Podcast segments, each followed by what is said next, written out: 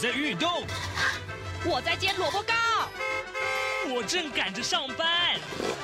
哦，我要赶着去上课啦！这个时候，我们都在听夏志平制作主持的《早安台湾》。早安台湾带给你最热门的时事访谈，最感动的人物专访，最直接的民意表达。对，让我们一起收听《早安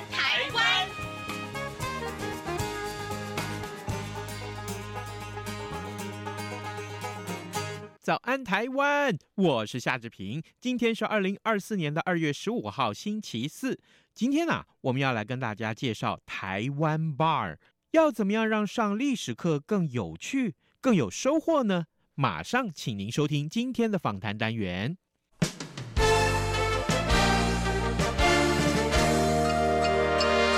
早安笔记本，这里是中央广播电台台湾之音，您所收听的节目是《早安台湾》，我是夏志平。各位听众，嗯，荣志平先请教你一个话题好不好？你在学校里面是不是都上过历史课？但是啊，你考完试以后，是不是都把课本里面的秦始皇啊、啊这个元太祖啊都给忘光了？再问你一件事情，如果历史不该是课本里面叫人昏昏欲睡的字句的话，那么用生动活泼的影像来呈现，可不可以呢？嗯，这个答案我们都请今天的受访者来告诉大家。早安台湾今天邀请到，与其说啊，他他曾经是一位历史老师，我们还不如说他很会说故事，而且他说故事的方法跟目的都跟别人不太一样啊。这就是台湾爸的共同创办人、董事长，同时也是执行长萧宇辰。宇辰，早安。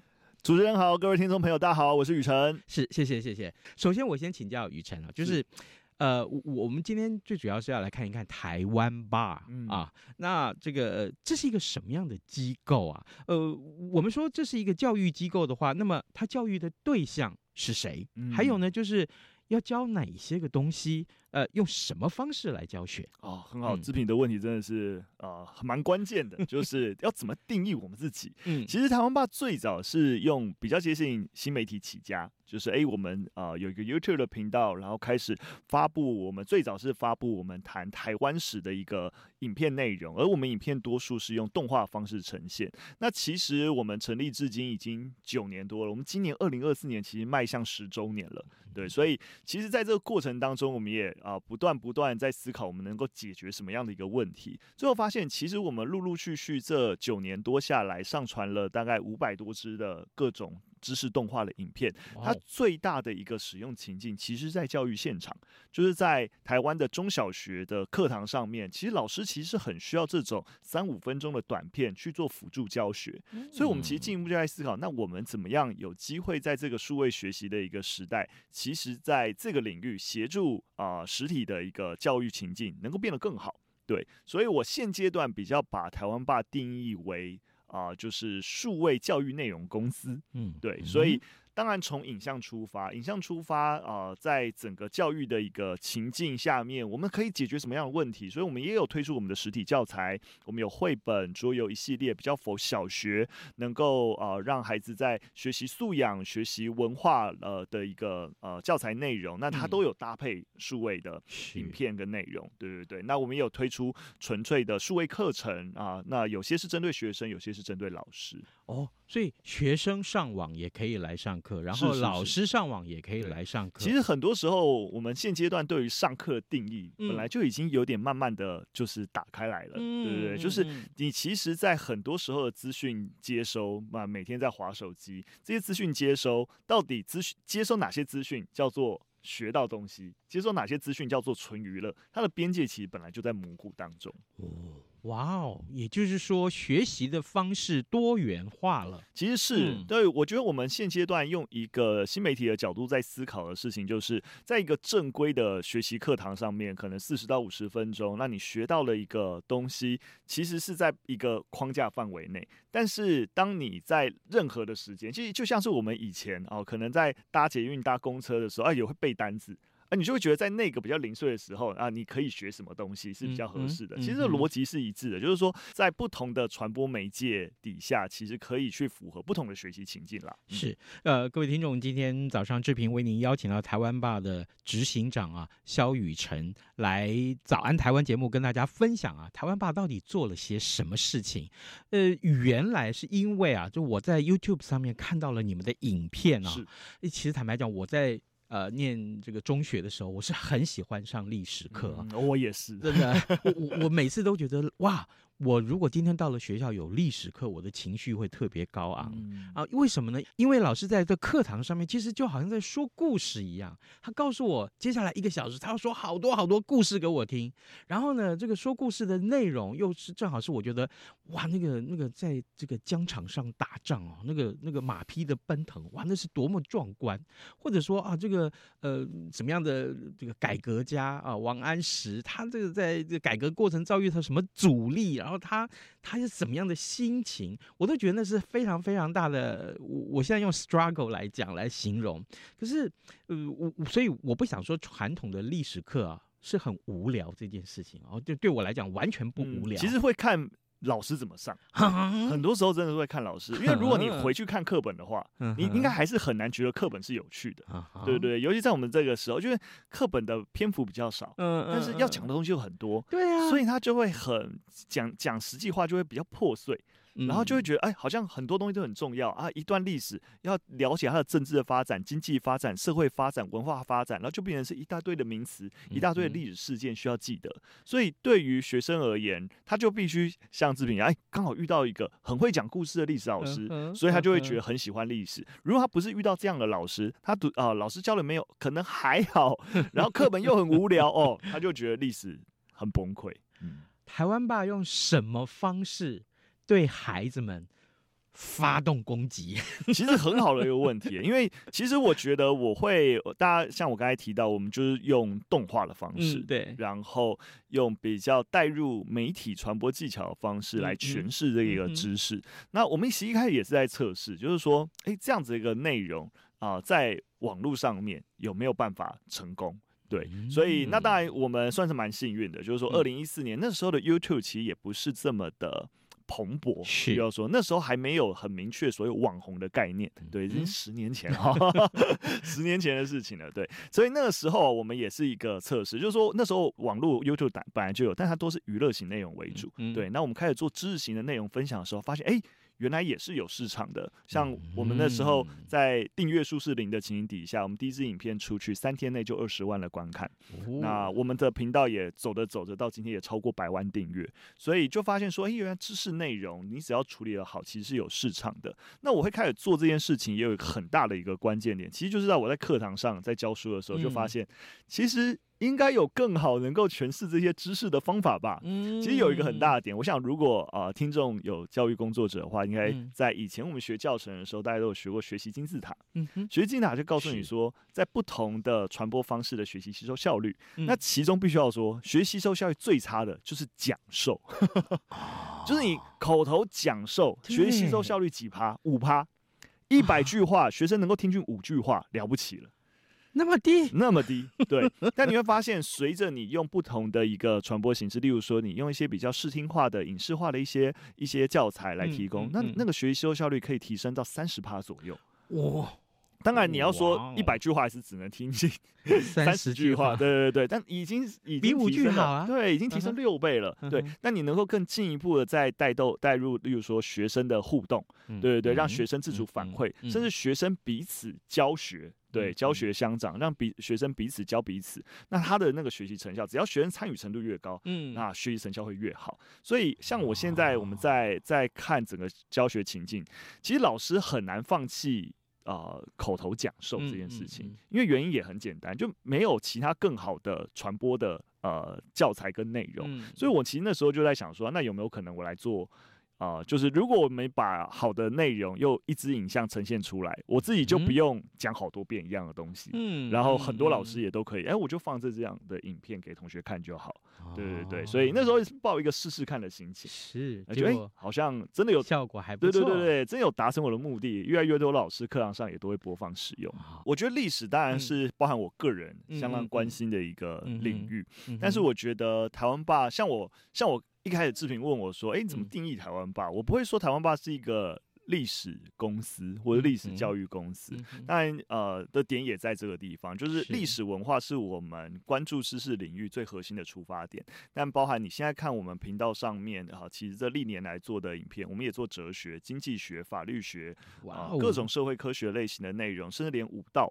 呃，我们都有做实验科学，也有做。就是我觉得我们在呃思考一件事情，就是其实知识只要用好的方式提取转化。嗯它都可以真实的跟啊、呃，就是啊、呃，不论是学生或是有需求的人产生连接，对，所以找到知识能跟人建立连接的方式，我觉得是我们最关注的事情。就是，所以它不会，我我觉得大方向我们不会只限于历史，但是我们当然都会希望说，我们谈很多事情的时候，多带一点历史跟文化的视角，来让你知道说，哎，就像刚刚志平说，很多事情其实你看这个切面。它或者是现在 right now 是这个样子，会觉得哎、欸、理所当然。但是你回到一个你知道，就是一个时间的深度去探究的时候，很多大家告诉你自古已然都如何如何，很容易不攻自破。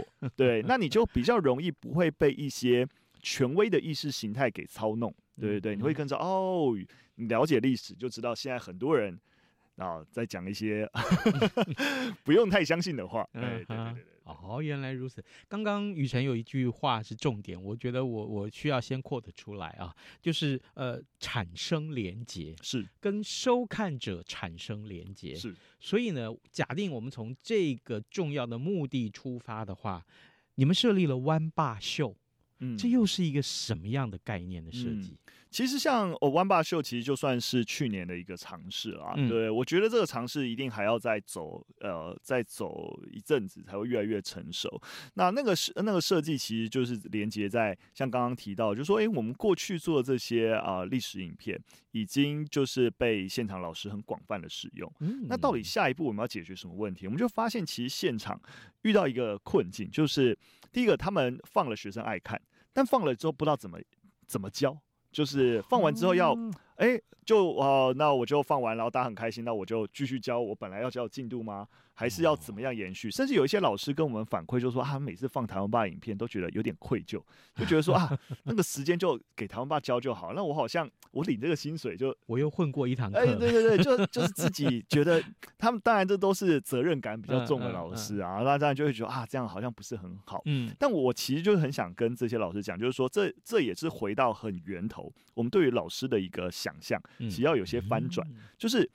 我们科技在进步的过程当中，在解决的问题就是重复劳动。嗯，嗯，很多你啊，就是像我刚才提到，我作为一个历史老师，我一个学期要教十个班级，我教一个礼拜，我就要进十个班级讲十遍一样的东西，十遍一样的笑话，这就是重复劳动啊。那如果我能够做一次好的影片，我是不是就可以十分之一，对不对？就是我做一次，然后我十个班级，甚至全台湾所有班级，只要再讲到这个知识重点，哎，就放这个影片就好了。然后我有。更多的时间来设计其他更精细的内容。没错，老师的重点，如果我们回到哦，韩愈诗说啊，师者，传道授业解惑。是授业这件事情就可以被科技、被数位内容给取代，对不对？你不用讲授知识，但你更需要的事情是什么？解惑。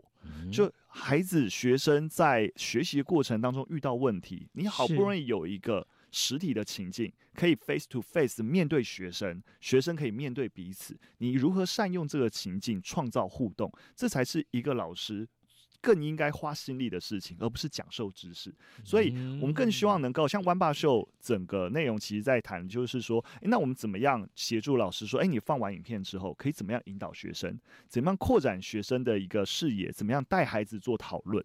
对，所以我觉得这也是我们在啊、呃，就是做这个湾霸秀的一个初衷啦，就是啊、呃，在这个教育服务上面，提供给老师更多的一个一个武器啊，可以怎么做？对。正好我们刚刚提到发动攻击嘛，对不对？好，各位听众，今天早上之平为您邀请到台湾吧的执行长萧雨辰，我们请雨辰在节目中除了分享台湾吧设立的宗旨之外，还有更重要的是湾吧秀这样的一个呃新推出来的呃教学的内容，其实对学生来讲啊，或者对老师来讲都有很不错的一些影响。可是。那我可不可以也请教您，就是湾吧秀里面有几个很重要的阶段，就是你在介绍湾吧秀的这个影片上面所提到的，一个就是知识的奠基，哈，认知的开展，另外就是思辨的讨论这件事情，我特别要把重点放在最后这一项啊，思辨的讨论，思辨讨论的这个环节上，它的重要性是什么？我我我想更深入的问，就是说，是不是啊？呃，不单在历史课。可以这样，然后呢，呃，学生可以怎么样去应用在他生活里面的每一个环节？嗯，其实我觉得有一个，呃，像我刚才提到韩愈师说嘛，嗯嗯、其实前面一个环节我们其实没有提到，就传道这件事情。嗯，嗯就当然传道这件事情在在那个年代讲的道，当然跟我们现阶段重新定义那个道是不太一样。但我们最起码用现代观念去诠释传道，我们可以说，我们如何协助孩子建立自己的价值系统。就是他看待世界的一个判准跟行为准则可以如何被建立起来？那这件事情就跟比较传统，就是所所谓那种那种伦理教育，哈，就是道德教育就没有就是不一样的。嗯，这种过去我们小时候学那种道德教育，就告诉你说什么是对的，什么是错的哦，你要什么什么兄友弟恭啊，什么 要让梨。对对对，那就是一个非常刻板制式的一个就是规训。这些规训之于多数人而言，就是哦，好像我只能服从，我就觉就你就告诉我这样是对的，但我其实不知其所以然，我不知道为什么我非得这样做不可。那甚至除了遵守规范之外，我也不知道，那我自己在人生遇到事情的时候，我应该怎么想事情，怎么样面对挑战？好像就是遵守一个规范，好像这个社会所有人遵守规范，这世界就会变好了，但不是这个样子，对对对。每个人认到自己的人生课题的时候，是需要自己思考。的，所以这个思辨，我们其实在想的事情，就是他当然从呃从基础的一个能力培养，就是带领孩子怎么去想事情，对。但想事情最终其实就跟志平讲，你可以延延伸到，或是迁移到你生活当中很多的层面。我还是具体举一个例子哈，大家比较知道我们在讲什么，因为。毕竟湾霸秀，我们是拿这堂这这堂课来举例。那我们里面当然就是以历史知识核心来带领这一个讨论。那其实其中一个大家一定比较熟悉听过，这样就是啊、呃，就是战争，对不对？嗯嗯、二次世界大战。嗯。二次世界大战大战的结束，大家也听过，就是例如说，呃，就是美国投了两颗原子弹到日本的长崎跟广岛，这是大家都知道的。但是我们有没有办法更深的探究这件事情？嗯嗯、例如说，探究这件事情，我们问一个核心的命题：和平跟战争是一个对立的两个概念吗？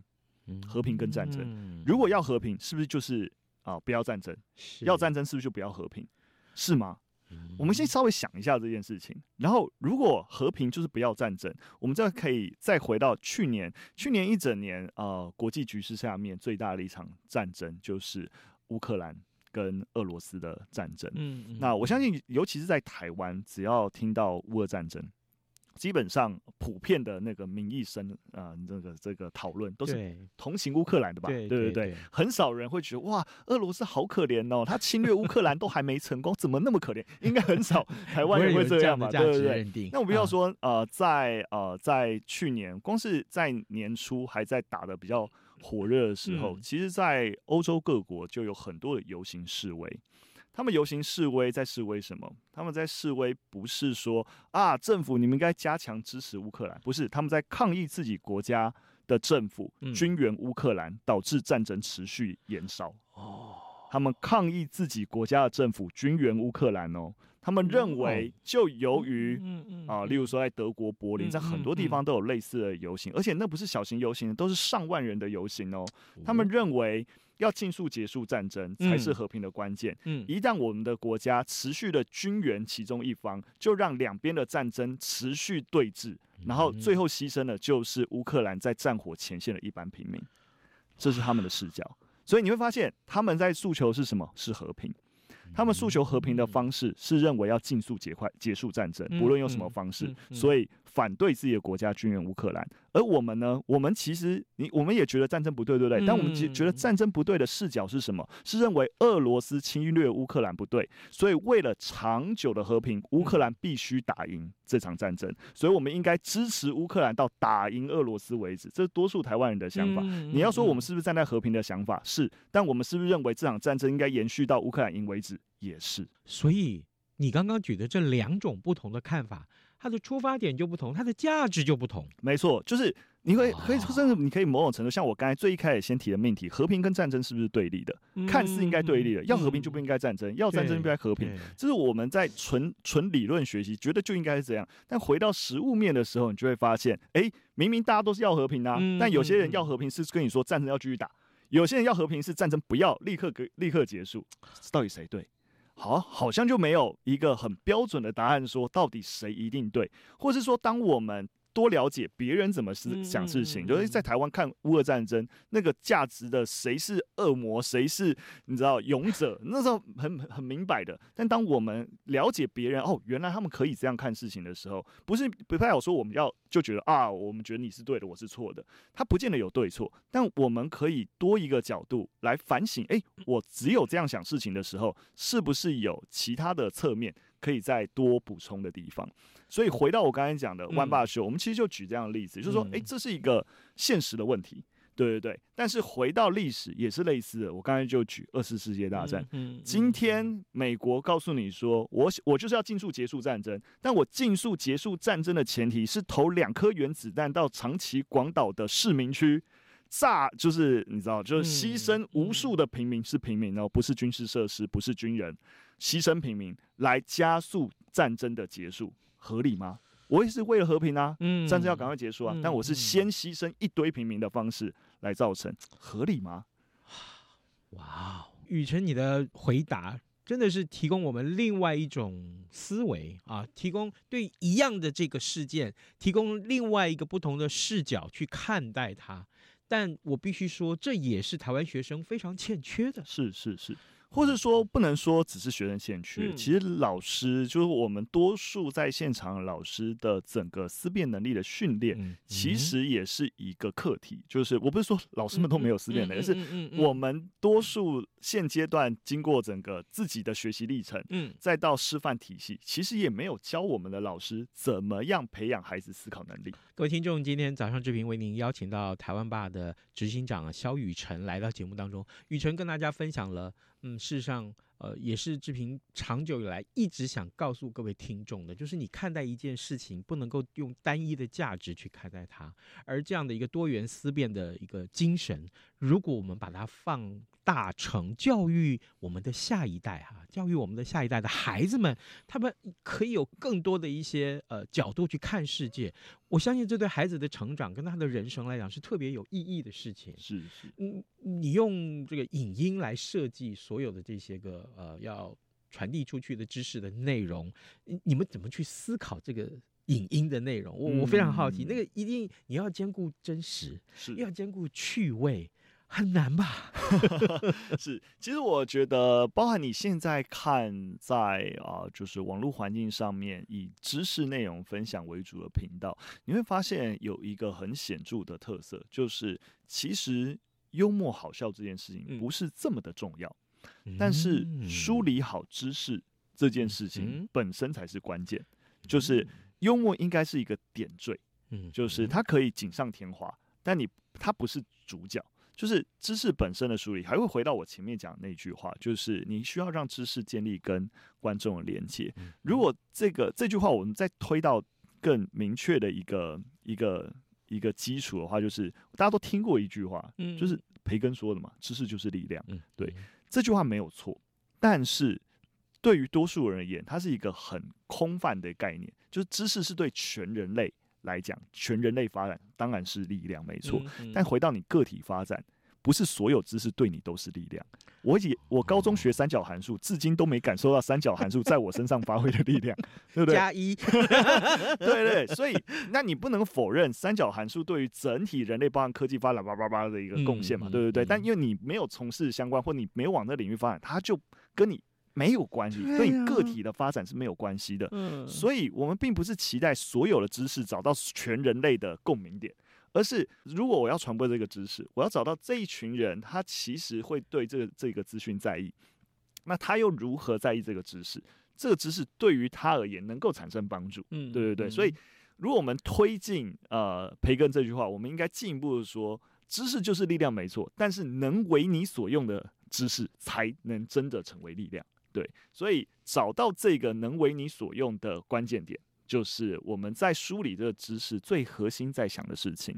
所以真实在操作的时候，其实就是提取一段知识的问题意识，嗯，就是那个问题意识要能够明确。就像我刚才问的问题，诶，呃，就是反对战争啊，呃，就是支持和平，一定反对战争吗？嗯，诶，它就是一个，诶，如果你对这个问题感兴趣。嗯，然后甚至我就直接拿乌克兰这个例子，哎，你想知道答案，哎，我进一步的再往下铺排。那因为你想要知道这个问题的答案了，就是你本身是先有这个，就是我想要了解，那我后面再铺排知识，你就会愿意愿意接受，因为后面铺排知识解答你前面也想要了解这个问题，所以问题导向的学习其实才是其实才是学习的本质啊。嗯，就是我我想要知道一个东西，因为它。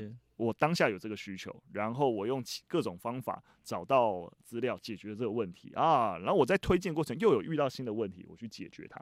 对，所以为什么包含现在在一零八课纲底下？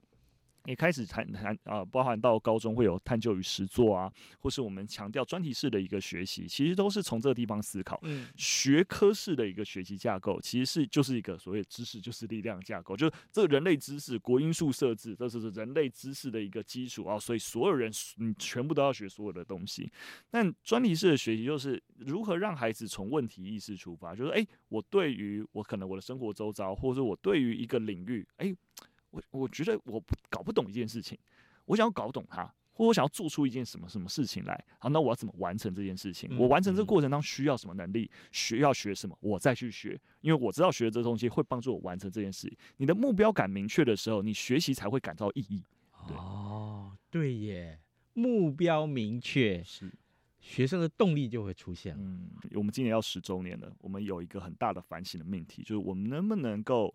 产出一套全新的台湾史，就是我们用一个很简单的观点来看，现在的台湾史的学习，你光看分歧好了，我们就会告诉你什么啊，史前时期、荷兰时期啊、正式时期、清领时期、日治时期、中华民国时期，嗯，我们其实是用不同的政权、政治的视角来去切这个分期，好像似乎就是说，诶，这个历史的一个演进，就是这些。就是呃，就是这些政府，这些你站在台湾或原住民的主体观点，都是外来政权嘛，嗯、对不对？嗯、不同的殖民政权来殖民我，然后来欺负我原住民，然后我还得要用你的角度来看这些历史的发展，嗯嗯、合理吗？就是诶，但我们现在的历史是这样书写的，我们现在历史教学也是这样子安排的，有没有可能我们真的能够重新书写一个能够带领台湾走向未来的台湾史的新的论述跟新的内容？对，我们现在在做，我们过去十年在做的事情是什么？是在一个既有台湾史框架，如何让你学得更好？嗯嗯。但是我们没有重新反省这个台湾史的框架是不是合理的？嗯，对对对，是不是真实能带领我们走向走向台湾这块土地最合适的未来？对，所以。我们呃，包含哦，另外一个团队故事，其实我们呃，今年十周年，接下来想要有一个比较大的计划，就是新台湾史运动。我们大概号召了台湾呃，国内外啊，真的包含荷兰、日本啊、呃，研究台湾史的学者，都是当啊、当代顶尖的台湾史的学者群，然后跟年轻的学者群们，我们共同组成了一个编辑团队，那想要重新的。建构，尤其又是是当前最新的一个研究趋势底下，重新建构一套台湾史，再从这一套台湾史重新的去打造刚刚讲的那前面我讲动画台湾已经十年前了，我们应该十年后应该有一个新版的动画台湾史，新版的教材，新版的台湾史的课纲，它应该长什么样子？我觉得在下一个十年，我们应该可以更好的完成这件事情。那也希望有机会大家可以一起加入我们。是。当这件事情有一个雏形出来的时候，我们欢迎雨辰再来上节目，嗯、好不好？没问题，没问题。各位听众，今天这一场访谈，志平觉得非常非常的收获丰富啊！我我其实好多次在访问的过程里面，想要把手机拿出来帮雨辰拍照，但是他丰富的表情，还有他重点是还有他眼睛里面所散发出来的光芒，让我觉得不行。我要努力留住这个时刻啊！我们非常谢谢台湾爸的创办人啊，执行长肖雨辰来到节目当中，跟大家说历史这件事情。雨辰，谢谢你，谢谢，谢谢志平，谢谢各位听众朋友。当然，我们更谢谢各位听众您的收听，就跟您说拜拜，明天再会喽。早安，你好，欢迎光临，今天吃汉堡或